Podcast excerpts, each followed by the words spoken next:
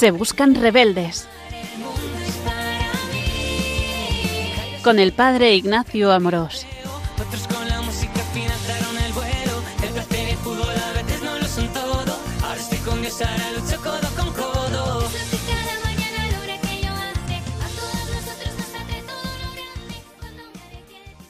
Un cordial saludo a todos los oyentes de Radio María. Soy el padre Ignacio Amorós. Hoy, con la gracia de Dios, continuamos con nuestro programa de Se Buscan Rebeldes, en el que intentamos dar a conocer más y mejor la belleza de nuestra fe católica. Hoy continuamos con este segundo curso de nuestro programa Se Buscan Rebeldes, que hemos llamado Tocar a Dios hoy, los sacramentos de la Iglesia. Aún así, hoy quiero hablar del Adviento ya estamos inmersos en este tiempo de Adviento y creo que puede ser una buena ocasión para intentar prepararnos para la venida del Señor en Navidad. Pero antes de entrar en el tema, eh, quiero recordar que Radio María se sostiene únicamente con donativos de sus oyentes. Si queremos que siga adelante y que podáis seguir escuchando programas como este, necesitamos la ayuda de todos. Eh, yo la verdad que siempre he escuchado Radio desde hace muchos años, antes de entrar en el seminario, me ha hecho mucho bien. Escuchaba el Catecismo de la Iglesia Católica de Monseñor José Ignacio Munilla y tantos otros programas. Así que bueno, vamos a escuchar unas palabras que nos lo recuerdan. Dad gracias al Señor porque es bueno, porque es eterna su misericordia. Rezamos en los salmos. Sí, Dios Padre es tan bueno y misericordioso que nos ha enviado a su Hijo, hecho hombre, para mostrarnos el camino de la felicidad, que alcanza su plenitud en el cielo, compartiendo con nosotros una vida humana, con sus momentos gozosos, luminosos y dolorosos, hasta su gloriosa victoria en la resurrección. Una historia de amor que comenzó en su nacimiento y que Radio María lleva 25 años anunciando en España, con el apoyo de mucha gente buena que ha hecho posible esta radio que cambia vidas. Ayúdanos a seguir haciéndolo muchos años más con tu oración, compromiso voluntario, testimonio y donativos. Colabora. Puedes hacerlo sin moverte de casa, con una simple llamada al 91 822 8010, a través de Bizum o en nuestra página web www.radiomaria.es, en el apartado Donativos, donde verás los números de cuenta para realizar una transferencia bancaria. También puedes hacerlo con tarjeta o PayPal. Preparemos nuestros corazones para recibir a Jesús en Navidad. Radio María, la fuerza de la esperanza. Y bueno, continuamos aquí en Radio María. Estamos en nuestro programa Se Buscan Rebeldes. Hoy vamos a hablar de este tiempo que estamos viendo del Adviento. Y estamos inmersos en el, en el tiempo Adviento. Es un tiempo muy bonito, en el que muchas ciudades se llenan de luces, en el que nos preparamos para las vacaciones de Navidad, en la que preparamos el encuentro con algunos familiares que no vemos todos los días, ¿verdad? Es un tiempo en el que todos tenemos eh, una esperanza alegre en celebrar esos días de Navidad en familia. Y a la vez una cierta nostalgia, ¿no? Porque termina el año. En este tiempo parece que todo se acelera, cenas de Navidad, comprar los regalos de Reyes, preparar las cosas para las fiestas, pagas extra, preparar viajes, la comida, las bebidas, el lugar de la celebración, la abuelita que viene, los niños que corretean, no sé, termina el año y parece que queremos acabar todas esas tareas que quedan pendientes. Y qué fácil es como acelerarse en estos tiempos y perder la paz. Dios nos invita a frenar de vez en cuando para disfrutar de las cosas buenas que tiene la vida y para ser más conscientes de que Dios viene en Navidad.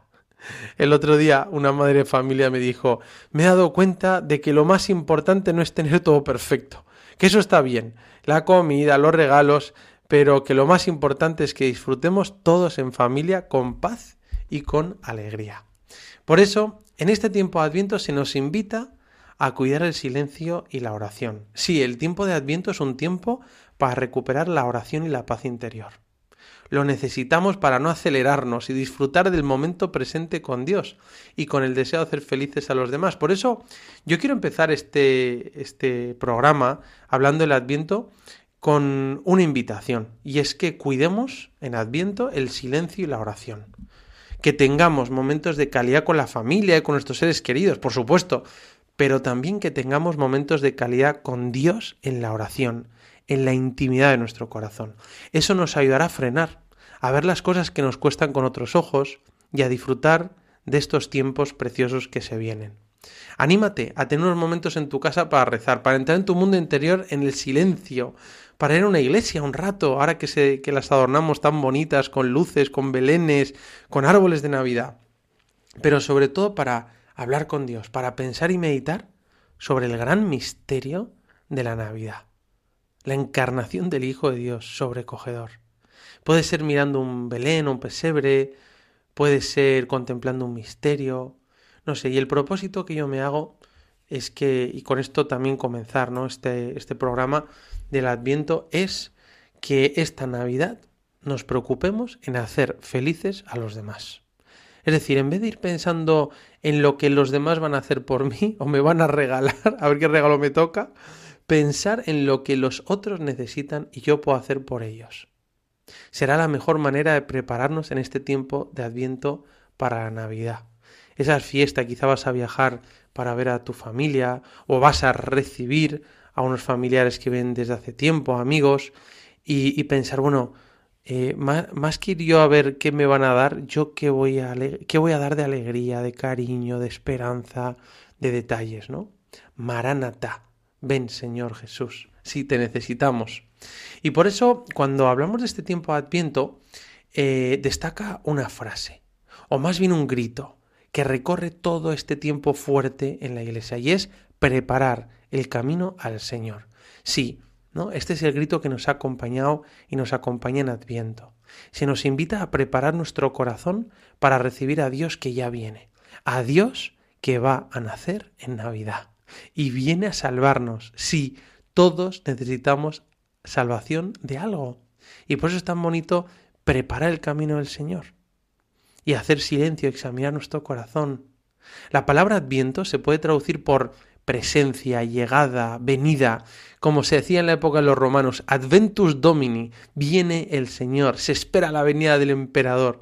Nosotros esperamos la venida del emperador del mundo, del Dios del universo, del verdadero Dominus, Adventus Domini. Por eso el tiempo de Adviento es un tiempo de vigilancia alegre, de esperanza por la venida y de conversión. Todos los años recordamos y hacemos presente el día que cambió la historia, el día en el que Dios entró en el mundo, el nacimiento de Jesús en Belén. Este bebé que lo cambió todo. El que creó el mundo, dice Monseñor José Ignacio Munilla, el que creó el mundo no se quedó fuera del mundo, como mirando desde arriba, sino que vino a nosotros y se hizo uno de nosotros. Por eso el tiempo de Adviento es un tiempo de preparación, porque, porque queremos que Dios, que viene al mundo, es tan fuerte este acontecimiento que necesitamos prepararnos para recibirlo. Y este tiempo de Adviento se marca dentro de lo que se llama la triple venida de Cristo, o como decía San Bernardo, las tres venidas del Señor. La primera venida histórica en la humildad de Belén, en Navidad. La segunda venida gloriosa al final de los tiempos, en la parusía. Y la venida intermedia espiritual de Jesucristo en cada corazón, ahora. Viene a cada corazón de aquellos que buscan a Dios. La primera, la primera venida fue de forma humilde, escondida, sencilla, porque Dios quiere conquistar nuestros corazones respetando nuestra libertad. En cambio, la segunda venida será majestuosa, gloriosa, porque Jesús volverá revestido de poder y gloria para poner todo en su sitio e instaurar su reino. Mientras tanto, la venida intermedia es la venida de Jesucristo a nuestro corazón en este momento de la historia, para que Jesús pueda seguir haciéndose presente en el mundo a través de ti y de mí. Ahora nosotros podemos acoger a Dios que se hizo pequeño por amor en un pesebre para que no temamos su venida al final de los tiempos y podamos experimentar hoy su consuelo. San Bernardo escribió de una forma bellísima y decía, en la primera, está hablando de las venidas, ¿no? En la primera, Cristo fue nuestra redención. En la última se manifestará como nuestra vida. En esta venida intermedia es nuestro descanso y nuestro consuelo. Estas son las tres venidas del Señor en la historia, en Belén, en el misterio de cada corazón y en la majestad de toda su gloria. En inglés se dice una forma como que rima, ¿no? Dice la venida del Señor in history, in mystery and in majesty, ¿no? En la historia, en Belén, en el misterio, en cada corazón y en la majestad de la parusía con todo poder y gloria. Es Jesús que ya vino, que viene y que vendrá. Fíjate cómo lo escribe San Carlos Borromeo. Yo estoy tomando algunas pequeñas lecturas del oficio que, leemos los sacerdotes en este tiempo y es preciosa. Dice San Carlos Borromeo, hablando de estas tres venidas, ¿no? La triple venida. La Iglesia celebra cada año el misterio de este amor tan grande hacia nosotros, exhortándonos a tenerlo siempre presente. A la vez nos enseña que la venida de Cristo no sólo aprovechó a los que vivían en el tiempo del Salvador, sino que su eficacia continúa y aún hoy se nos comunica si queremos recibir mediante la fe y los sacramentos la gracia que Él nos prometió, y si ordenamos nuestra conducta conforme a sus mandamientos. La Iglesia desea vivamente hacernos comprender que así como Cristo vino una vez al mundo en la carne, de la misma forma está dispuesto a volver en cualquier momento para habitar espiritualmente en nuestra alma con la abundancia de sus gracias, si nosotros, por nuestra parte, quitamos todo obstáculo. Qué bonito, ¿no? Como San Carlos Borromeo nos recuerda esta triple venida, pero sobre todo ese deseo de Cristo de venir ahora a nuestro corazón y si nosotros lo queremos recibir con la fe y los sacramentos.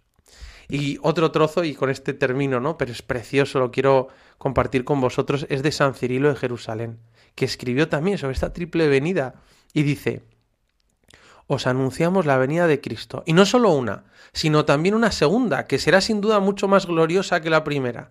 La primera se realizó en el sufrimiento, la segunda traerá consigo la corona del reino porque en nuestro Señor Jesucristo casi todo presenta una doble dimensión. Esto es muy bonito de San Cirilo. Continúo, dice, doble fue su nacimiento, uno de Dios antes de los siglos, otro de la Virgen en la plenitud de los tiempos. Doble su venida, una en la oscuridad y calladamente, como lluvia sobre el césped, la segunda en el esplendor de su gloria que se realizará en el futuro. En la primera venida fue envuelto en pañales y recostado en un pesebre.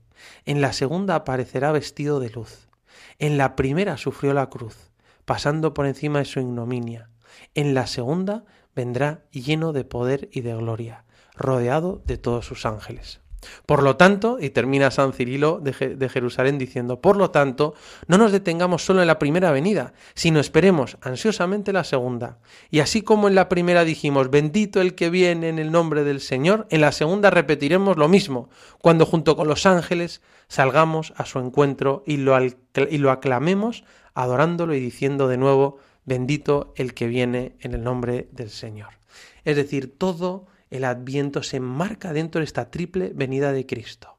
La venida en Belén, en la historia, la segunda venida al final de los tiempos, en la parusía, y sobre todo la venida intermedia de Cristo ahora a nuestro corazón. Jesús quiere nacer esta Navidad en ti, en mí. Jesús quiere nacer este 25 de diciembre en tu corazón, en mi corazón. Lo necesitamos, ¿verdad? ¿Qué necesito ahora en mi vida? ¿En qué necesito ser salvado? Prepárate, pídeselo a Jesús. Realmente nuestra religión católica es una religión de salvación. Por eso, prepárate para algo que necesitas y pídeselo a Jesús esta Navidad. Y para poder valorarlo necesitamos tiempo. Mira que Jesús es el único niño del mundo que el día de su cumpleaños trae regalos. Sí, Jesús quiere traerte un regalo esta Navidad y para poder acogerlo y valorar- y valorarlo, tenemos que preparar nuestro corazón. A lo mejor es recuperar la relación con un familiar que no ves desde hace bastante tiempo. Quizá es vivir con más esperanza una enfermedad que te hace sufrir.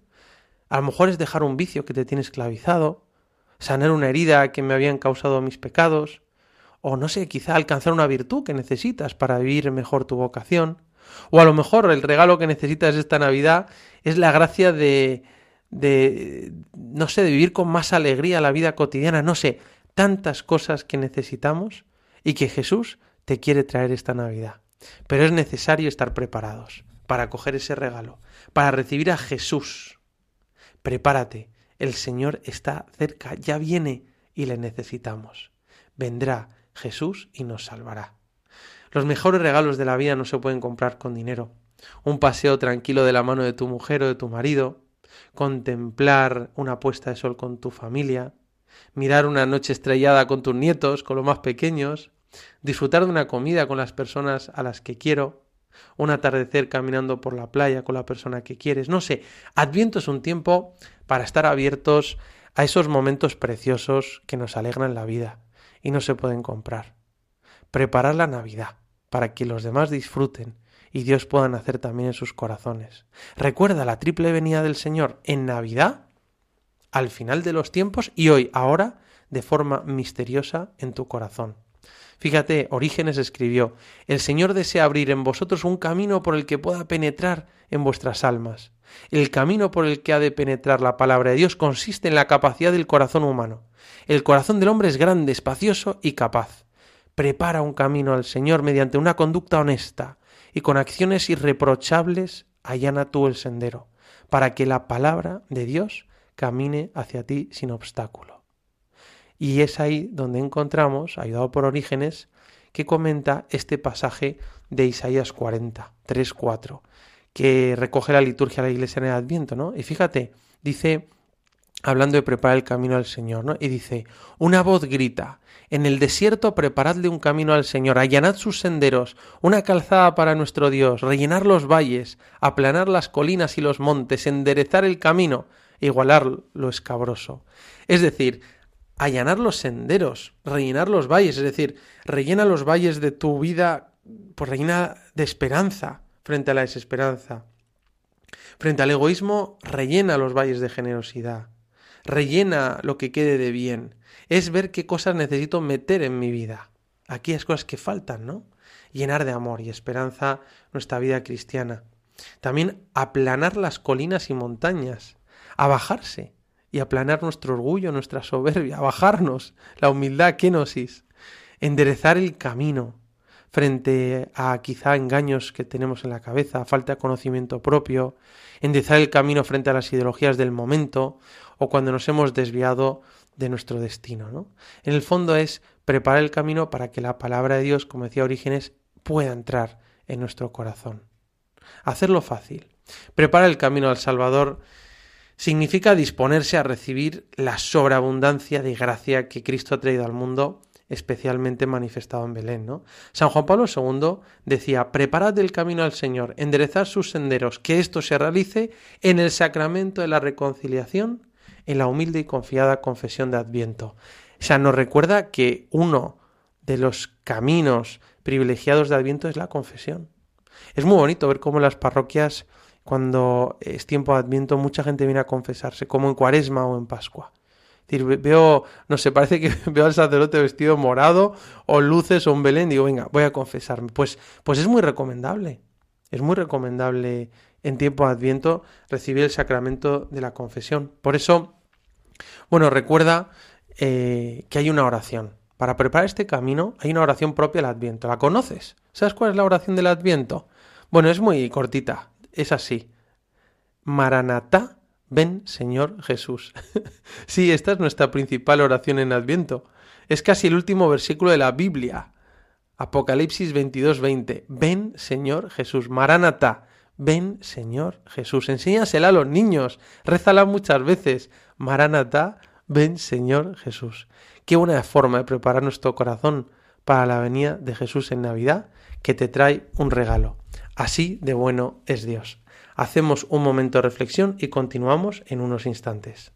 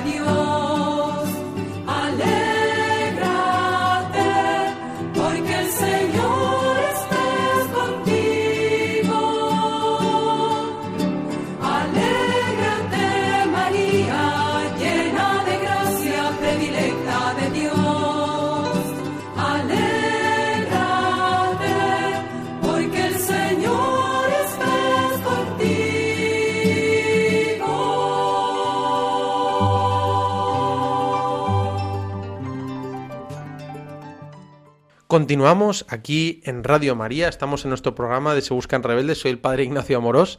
Hoy estamos hablando del Adviento. Hemos estado comentando el marco ¿no? en el que se, digamos, se establece este tiempo fuerte de la Iglesia del Adviento, que son las tres, la triple venida del Señor. Las tres venidas de, de Cristo, ¿no? En la historia, en el misterio y en la majestad. Y ahora quiero hablaros de las tres actitudes fundamentales del tiempo Adviento que se caracteriza fundamentalmente por ser un tiempo de esperanza. Esta es la actitud dominante del Adviento, la esperanza de la venida del Señor en Navidad.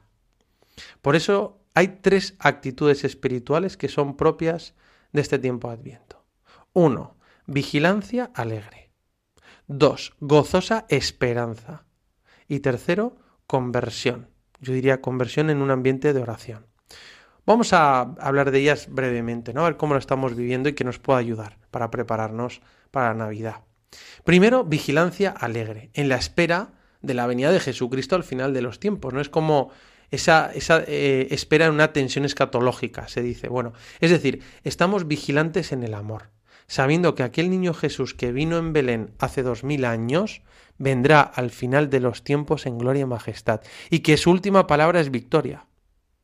Y por eso, como cristianos, frente a la muerte y a la vida eterna, estamos vigilantes, despiertos en la lucha por amor y alegres, porque sabemos que Dios vendrá al final de los tiempos y pondrá todas las cosas en su sitio. Por eso, estar atentos, vigilantes, porque Dios viene. Estar atentos a Jesús que pasa por nuestra vida. Y a veces no nos damos cuenta. Pasa con las personas que queremos, con lo bueno de la vida, con las inspiraciones del Espíritu Santo, con un comentario de una persona, con un evento que disfrutamos en familia. Jesús pasa, es Cristo que pasa a nuestro lado. Si hemos reconocido la venida de Jesús en Belén y le hemos dejado venir ahora a nuestro corazón, cuando venga al final de los tiempos, siendo vigilantes, seremos victoriosos con Él. Por tanto, primero, vigilancia alegre en el amor. Esta es la primera actitud. Vigilancia alegre, ¿no? Estamos en la espera de la venida de Jesucristo y queremos estar vigilantes y con alegría. Bueno, la segunda actitud espiritual del Adviento es la esperanza. Esta es la palabra que sobrevuela todo este tiempo fuerte de la Iglesia que es el Adviento, ¿no?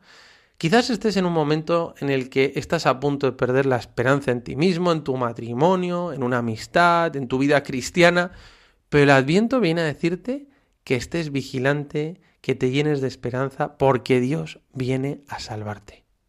Quiere darte su gracia para salir de eso.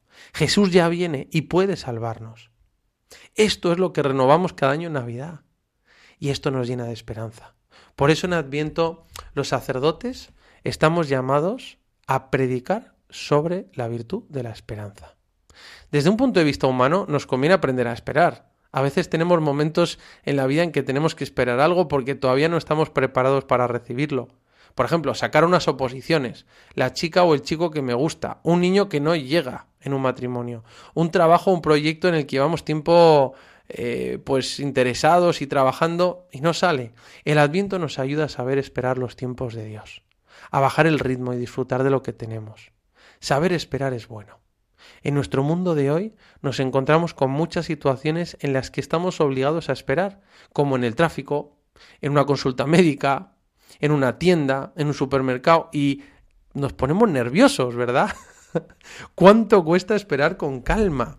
Y nos ponemos a mirar el móvil, revisar las redes sociales, el WhatsApp o, o nos ponemos a criticar a alguien. O quizás en este tiempo de Adviento puedo aprovechar esos tiempos de espera para rezar por la gente, para pensar en Dios o en las cosas más importantes de la vida, para rezar un rosario, rezar a la Virgen María. Saber esperar. Hay tiempos de espera en la vida que nos hacen valorar las cosas. A veces cuando, se no, cuando no se nos dan las cosas o se nos dan demasiado rápido, a veces no las valoramos. Por ejemplo, quiero una novia ya, dinero para la casa, un trabajo mejor, terminar ya la universidad, quiero curarme de una enfermedad ya. Conozco una chica que pedía un novio desde los 16 años y lo encontró a los 23. Un matrimonio que buscaba un hijo y tardó 11 años en llegar. Y me decían, ¿cómo valoro ahora este don de Dios? Es decir, disfrutar del momento presente, saber vivir alegre en la esperanza, en la espera. Y en relación con la esperanza, yo me planteaba qué se puede rezar en, en, en, en Adviento. Y yo pensaba leer algo sobre la virtud de la esperanza y me venía al corazón los libros de el cardenal Bantuán. El gozo de la esperanza, testigos de la esperanza, que creo que son los ejercicios espirituales que predicó a San Juan Pablo II y a, y a la curia romana. Es decir, meditar sobre esta virtud de la esperanza tan importante en nuestros tiempos. Y en relación con la esperanza, quizás hay una virtud para reflexionar en Adviento, y es la virtud de la paciencia. Es una virtud esencial, necesaria para valorar las cosas y hacernos fuertes. Recuerdo haber leído un libro de San Cipriano hacía tiempo sobre la paciencia que me sorprendió. En la vida muchas veces queremos las cosas ya, pero a veces es necesario tiempo para crecer, para hacer buenas raíces que puedan soportar los temporales de la vida. Necesitamos esta virtud de la paciencia. Una vez vino un padre con su hijo a la universidad y le decía al rector, quiero que mi hijo estudie una buena carrera lo más rápido posible. Y el rector le sonrió y le dijo, bueno, un roble no crece en unos meses, sino que necesita años. Para crecer una plantita solo se necesita un poco de tiempo, unos meses, unas semanas. Pero para que crezca un gran árbol es necesario tiempo y paciencia para que arraigue y engorde. Necesitamos paciencia en nuestra vida y valorar los tiempos de espera para crecer. Ordinariamente, eh, no se puede conseguir la santidad en unas semanas o en unos meses, a no ser que se dé una gracia eh, tumbativa muy especial. Pero normalmente hace falta años, toda la vida para ser santos. Como me decía una amiga que rezaba en Adviento, Señor, dame paciencia, pero dámela ya. es decir, bueno, vamos a pedir la paciencia, ¿no? Como una madre de familia que me decía medio en serio, medio en broma, Padre, yo le digo al Señor, Señor, Señor, dame paciencia con mi marido porque si me das fortaleza lo mato, ¿no? bueno, en realidad decimos, Señor, dame la virtud de la paciencia, ¿no? Jesús quiso pasar nueve meses en las purísimas entrañas de María, quiso crecer en, Egipto, vivir pacientemente en Nazaret como un humilde carpintero, esperando el tiempo de Dios. Jesucristo no quiso saltarse ninguna etapa de la vida humana. Qué impresionante esto. De igual forma, tú y yo no debemos querer saltarnos los pasos de la vida, sin disfrutar con paciencia cada momento para gloria de Dios. Bueno, esta será la segunda actitud, esperanza gozosa. La tercera actitud espiritual del adviento es la conversión. Estamos a tiempo de convertirnos, tú y yo, y especialmente cuidando la oración. Adviento no es propiamente un tiempo de penitencia, sino es un tiempo especial de conversión. Por eso se utiliza el color morado, ¿no? Primero, recordando nuestra conversión. Es muy bonito esto hacerlo en Adviento. El Papa Francisco lo recomienda en este tiempo. O sea, recordar cuando comenzamos a seguir a Jesucristo y renovar ese momento en que nos encontramos con Jesús. Y si no te has encontrado con Jesús, pues prepárate este adviento para encontrarte con Jesús y pídele que nazca en ti esta Navidad, ¿no? Igual que sucede como un barco cuando navega en alta mar. Cuando navega, si se desvía un poco el rumbo, al cabo del tiempo la desviación es mayor y acaba perdiendo el destino. Es necesario ir corrigiendo el rumbo con el tiempo hacia el destino, ir haciendo correcciones, ¿no? Con el timón para no perder el destino, la meta. El tiempo del Adviento es el momento maravilloso para corregir el rumbo de nuestra vida.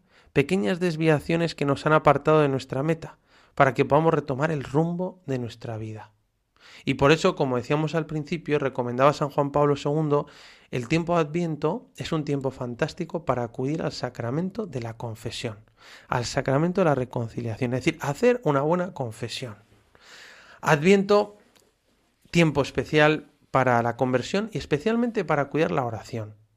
Una de las mejores maneras para prepararnos, para recibir a Dios que viene, es la oración. Es ahí donde sanchamos nuestro corazón para recibir la gracia de Dios. Por eso yo creo que ahora que termina el año y que parece que todo se acelera, cenas de Navidad, compras regalos, eh, pagas extra viajes, Dios nos invita a frenar de vez en cuando para disfrutar con la familia, con los seres queridos, para ser más conscientes de que Dios viene. Buscar momentos de silencio, de paz. Quizás puedes dejar el móvil por las noches, dejar la radio, los podcasts un rato, para hacer silencio. Como decía Madre Teresa de Calcuta, Dios habla en el silencio de nuestros corazones y nosotros escuchamos. Mi invitación para este adviento es que cuidemos mucho la oración, el silencio. Mira, hay algunas personas que me han dicho, Padre, yo este, este adviento voy a cuidar el tiempo a la noche. O sea, ¿cómo me voy a la cama? Voy a dejar el móvil en otra habitación. Eh, voy a levantarme y que lo primero que haga no es revisar el, feed del Instagram, el YouTube o el móvil o el WhatsApp, sino lo primero que voy a hacer es, levantarme con Dios, rezar, hacer una oración a Jesús, a María y, y comenzar con oración. Eh, voy a parar a mitad del día para ir un rato a rezar, para frenar.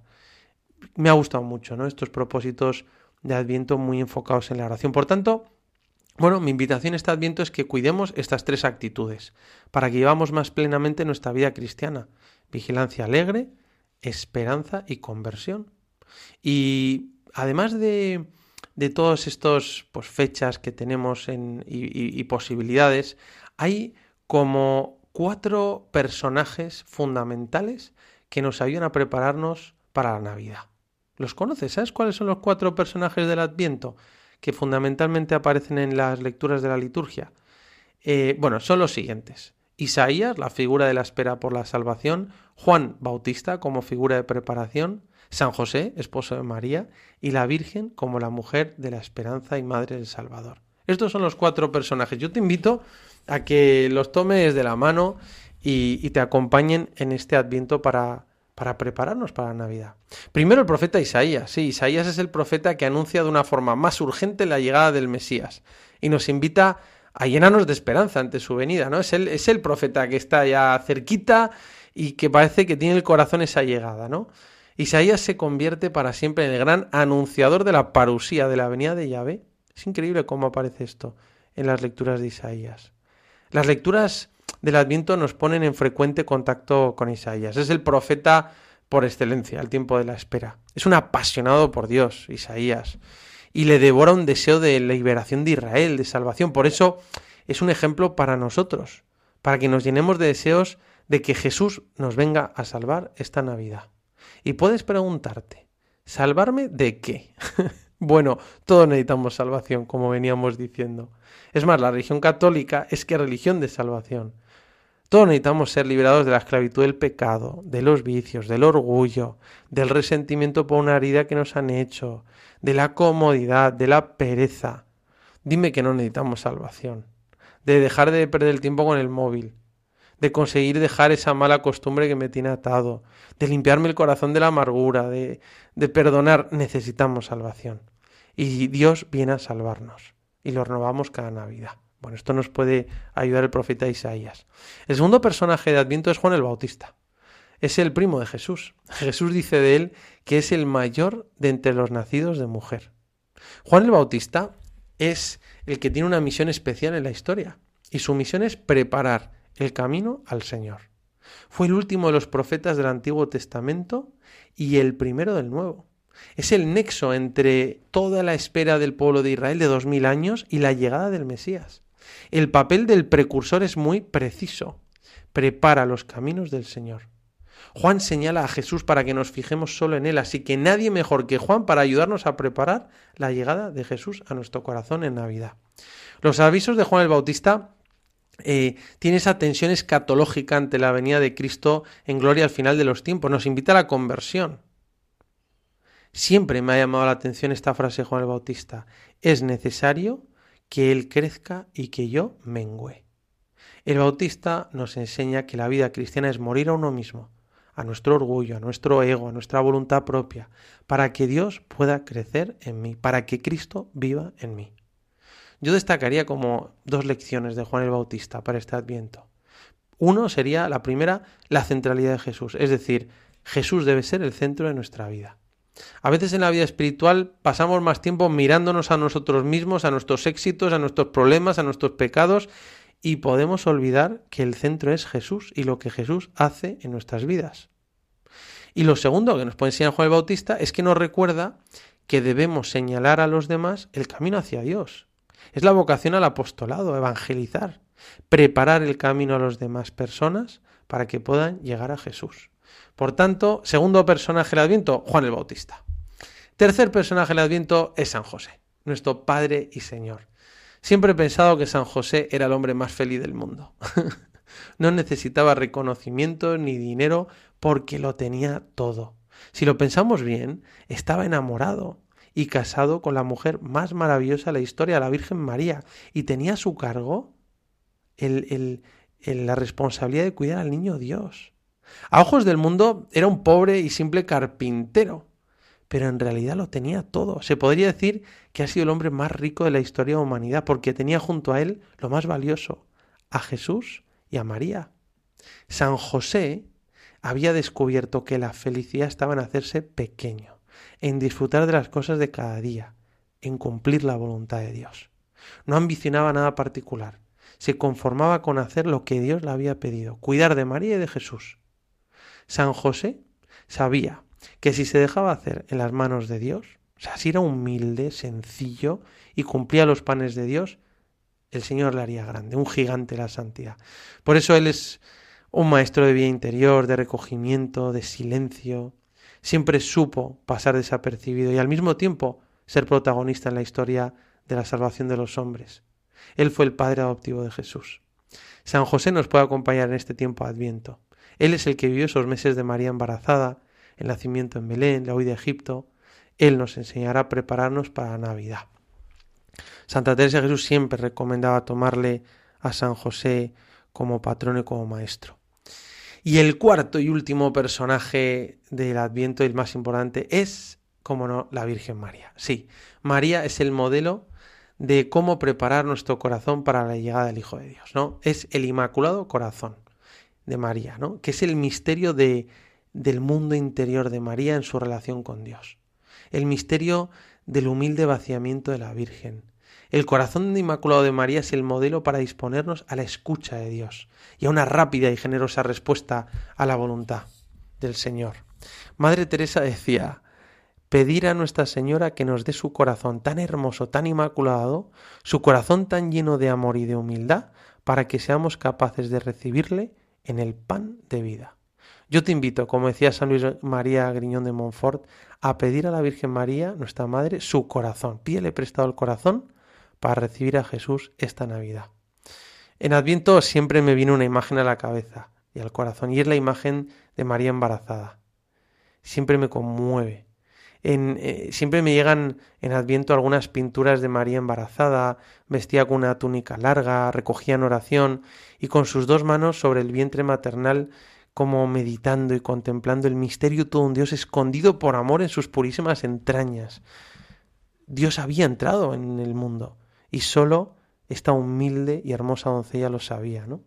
Fíjate cómo resume estos personajes uno de los prefacios del Adviento que reza así: Cristo Señor nuestro, a quien todos los profetas anunciaron, la Virgen esperó con inefable amor de madre. Juan lo proclamó ya próximo y señaló después entre los hombres. Bueno, yo me quedo contemplando esta imagen de María, nuestra madre embarazada de Jesús. ¿Cómo la contemplaría San José ante tan gran misterio?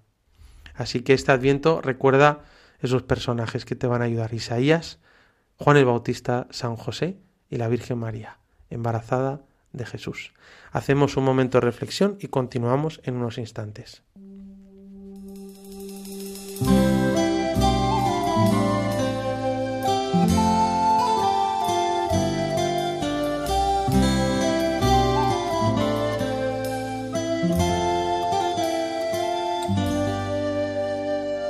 Señor, mi corazón no es ambicioso, ni mis ojos altaneros.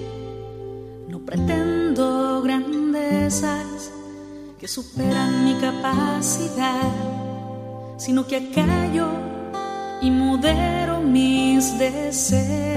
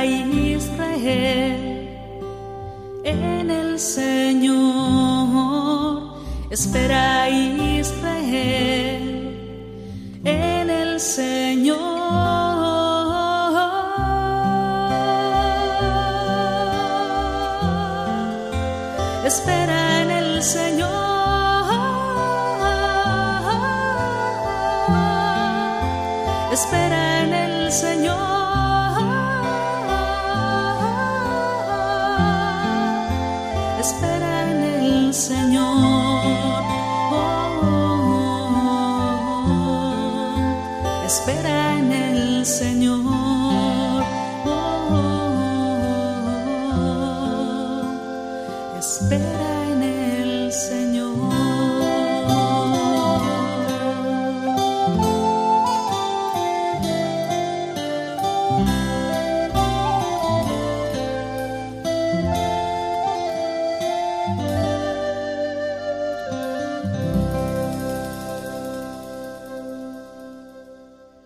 Continuamos hoy aquí en Radio María. Estamos en nuestro programa Se Buscan Rebeldes. Soy el Padre Ignacio Amorós y hoy estamos meditando sobre el Adviento. Este tiempo fuerte en la Iglesia que nos invita a prepararnos para la llegada de Jesús en Navidad. Y mm, en este tiempo de Adviento, a mí me gusta eh, pensar en, en que es un tiempo de espera de aprender a esperar, ¿no? Como decíamos antes, estar preparados para recibir el don de Dios.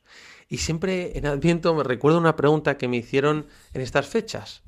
Eh, y una chica me dijo, Padre, ¿por qué Jesucristo vino al mundo en este o en ese momento de la historia? ¿No? ¿Por qué fue ese el momento? Al principio me quedé pensando, dije, sí, obviamente porque fue la voluntad de Dios. Eso es lo primero, que Dios en su infinita sabiduría y, y en su providencia eterna tuvo a bien encar encarnarse en ese momento de la historia. Pero además, algunos estudiosos sostienen que sean razones históricas, porque fue un momento en la historia propicio, eh, porque el mundo grecorromano del momento, ¿no? Proporcionaba ya como un sustrato necesario y fundamental para el desarrollo del derecho, la filosofía y también como la unidad del imperio romano, ¿no? que permitió extender el cristianismo. Bueno, aún así nos preguntamos, ¿por qué Jesucristo vino al mundo en ese momento de la historia? Bueno, hay una reflexión del Papa Benedicto XVI que me parece especialmente iluminadora y, y, es, y especialmente para este tiempo de Adviento. Es lo que podríamos llamar el encuentro entre el Dávar hebreo y el logos de la filosofía helénica. ¿A qué me refiero? Esto entre el encuentro entre el Dávar y el Logos. Bueno, Benedicto XVI pronunció un discurso el 12 de septiembre de 2006 en la Universidad de Ratisbona, donde él fue profesor de dogmática e historia del dogma entre los años 1969 y 1977. ¿Vale? Ahí, fue, profesor Joseph Ratzinger. Y él en ese discurso del año 2006, años después siendo papa, habló sobre la relación entre la fe y la razón. Y de alguna manera recordando la encíclica Fides Serracho, que, que cono- conocemos que él escribió, aunque la firmó Juan Pablo II, que, que comienza diciendo, no, la fe y la razón, Fides Serracho, son como las dos alas con las cuales el espíritu humano se eleva hacia la contemplación de la verdad. Bueno, se establece esa relación entre fe y razón. Es decir, que la fe católica no te obliga a eliminar la razón para nada. ¿no? La fe y la razón son compatibles. Y lo único que la fe va más allá de la razón, no en contra de la razón, pero sí más allá. Bueno, el Papa Benedicto reflexionó sobre el encuentro entre la fe y la razón a partir de la llegada del cristianismo al contexto de la filosofía helénica. Y esto ocurrió en el siglo I. De alguna manera, Benedicto XVI se enseñó acerca del momento culminante de la historia. ¿no? O sea, ¿por qué vino Jesús en ese momento? Que fue eh, cuando el Hijo de Dios se hizo hombre. Bueno, Benedicto XVI veía cómo se había dado un encuentro entre dos realidades fundamentales. El desarrollo de la revelación hebrea, el Dabar, el Dabar Yahvé, la palabra Yahvé, y el desarrollo de la filosofía en el mundo helénico. El logos, la palabra, la razón, el verbo. Es decir, el Dabar hebreo es el concepto judío para indicar el plan de Dios, la mente de Dios, el propósito de Dios, el Dabar Yahvé, la palabra de Dios.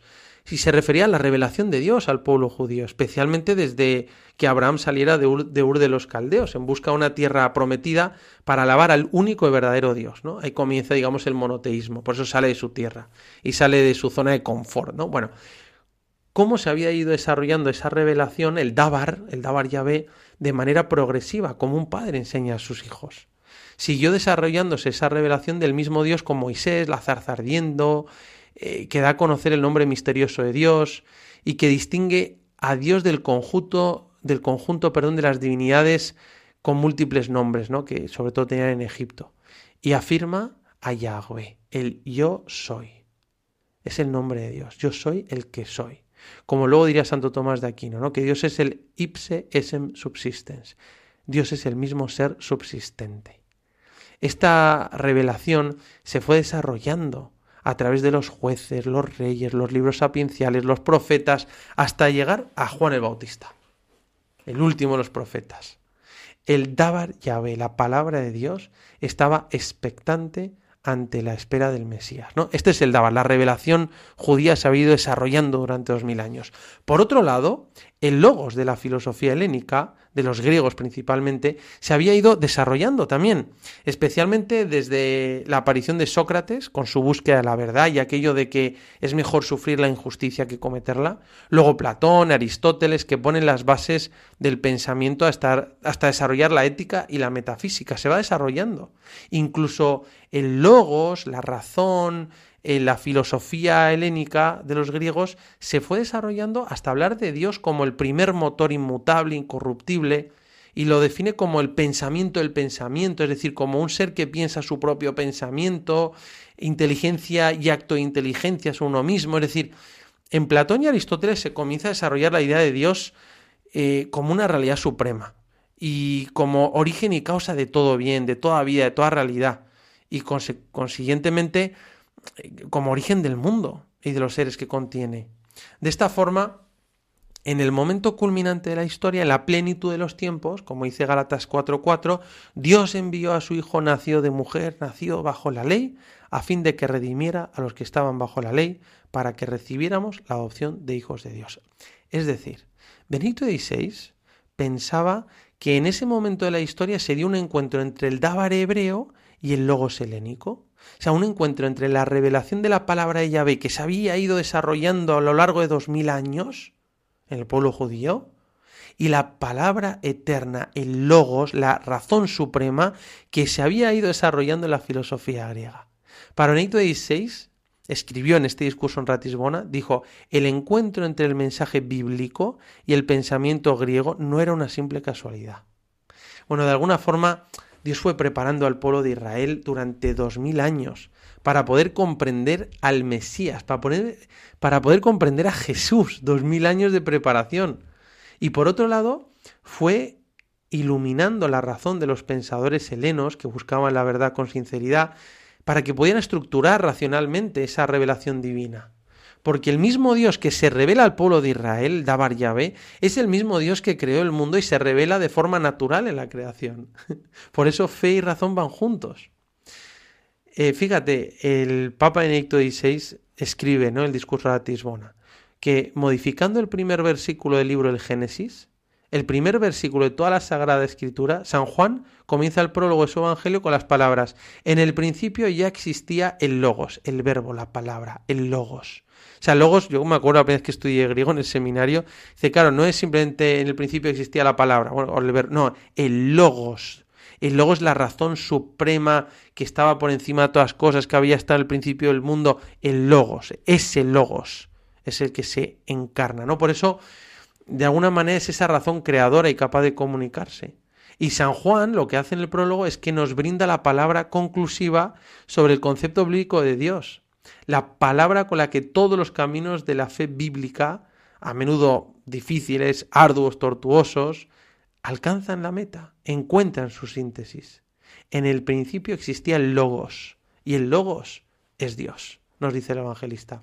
Por eso se revela en el prólogo de San Juan y dice, y el logos, la palabra, el verbo logos de Dios, se hizo carne. El logos, la razón eterna, la palabra de Yahvé, es el que se hace hombre en Jesucristo. Me parece interesante hacer notar esta enseñanza de Benedicto XVI, especialmente en este tiempo de Adviento, no solo para fundamentar la relación complementaria entre fe y razón, que es muy interesante, sino también especialmente para ser conscientes de esta preparación de tantos siglos, con suma paciencia por parte de Dios y respetando la libertad, para que pudiéramos comprender la llegada de su Hijo al mundo.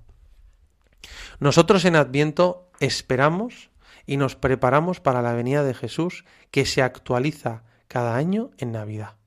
Quizás podamos pedir la gracia a Dios de aprender a esperar pacientemente, con diligencia y generosidad, prepararnos para ser capaces de acoger al Logos eterno, que se hizo hombre por amor a nosotros. Nos podemos preparar con la fe, acogiendo la revelación que nos transmite la tradición de la Iglesia, y con la razón, que busca conocer a Dios. Por eso, tradicionalmente, una forma de definir la teología ha sido como fides querens intellectum per amorem. Así la definió San Anselmo, fides querens intellectum, la fe que busca entender. Y luego incluye San Buenaventura el per amorem, la fe que busca entender por amor.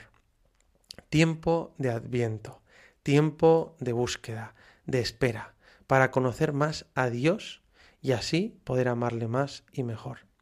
A veces algunas cosas en nuestra vida se hacen esperar, porque quizás no seríamos capaces de entenderlas o acogerlas en ese momento. No tenemos que esperar dos mil años, ni veinte años, pero sí unas semanas, unos días, para recibir en nuestro corazón a Dios. En la vida las cosas que son importantes, sagradas, vale la pena esperarlas con expectación y prepararse.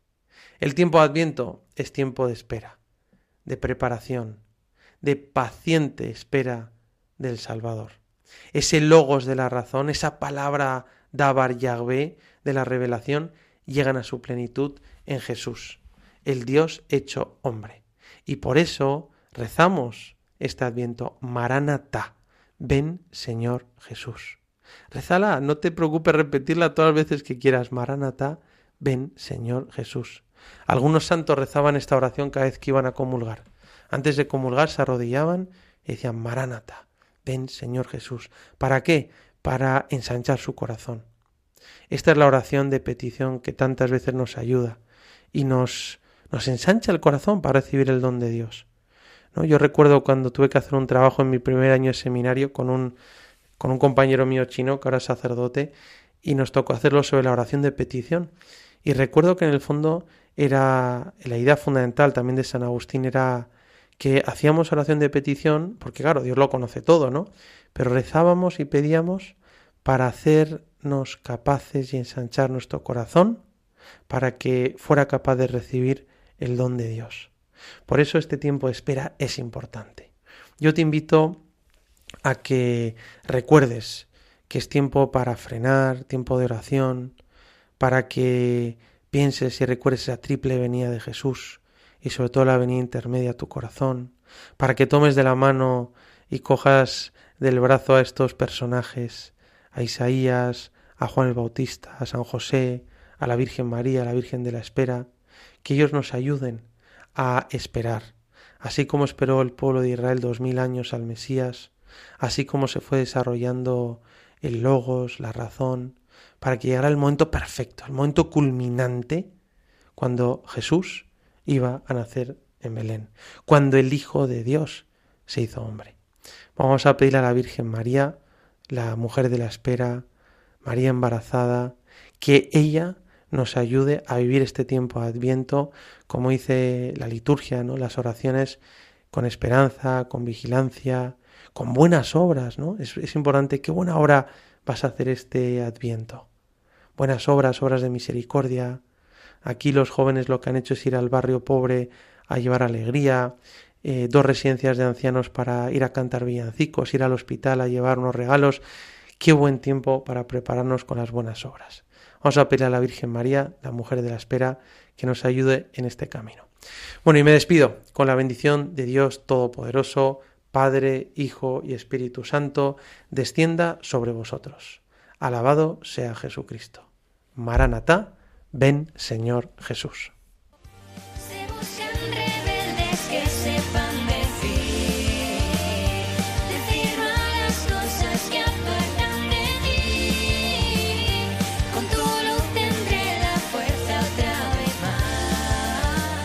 Se buscan rebeldes